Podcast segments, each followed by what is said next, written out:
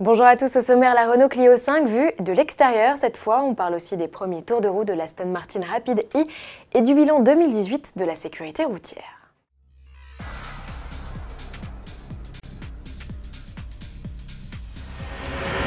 Les portes de l'habitacle de la nouvelle Clio se referment. Cette fois, Renault dévoile le look de la cinquième génération de sa citadine.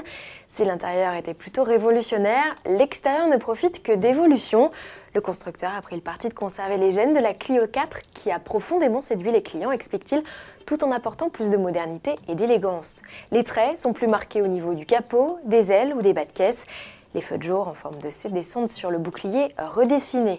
Le logo au centre de la calandre est plus imposant, tandis que les projecteurs full LED de série sont plus effilés. À l'arrière, les feux s'allongent et profitent d'une nouvelle signature lumineuse.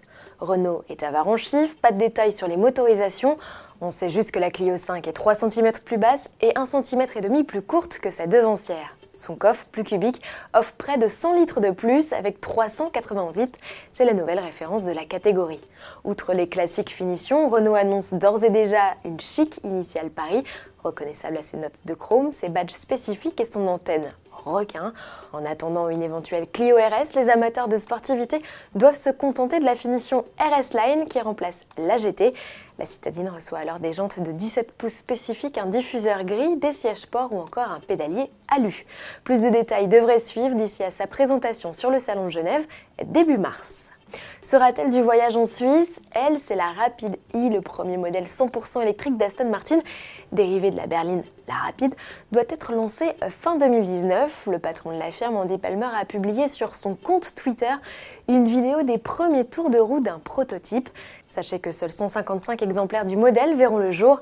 La berline électrique développée avec Williams devrait afficher une puissance de 610 chevaux et une autonomie de plus de 300 km selon le nouveau cycle WLTP.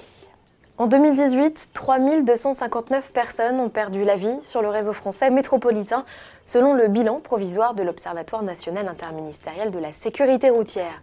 C'est 189 de moins qu'en 2017. Si Édouard Philippe affirme qu'il n'y a jamais eu aussi peu de morts sur les routes françaises, attendons le printemps et la publication des résultats définitifs pour voir si cela se confirme. Pourquoi? Car en 2013, on faisait état de 3250 tués sur les routes en janvier, avant de revoir le bilan à la hausse à 3268 victimes. Si l'on ajoute les décès sur les routes des Outre-mer, le bilan provisoire 2018 fait état de 3503 morts contre 3427 en 2013. Le bilan est donc bon, mais n'en fait que la deuxième année la moins meurtrière de l'histoire. Le 80 km/h y est-il pour quelque chose?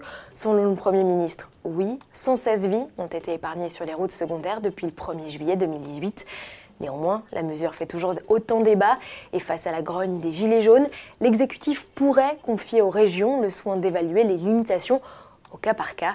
Si Édouard Philippe juge désormais légitime de discuter, il estime néanmoins fou de baisser le niveau d'ambition.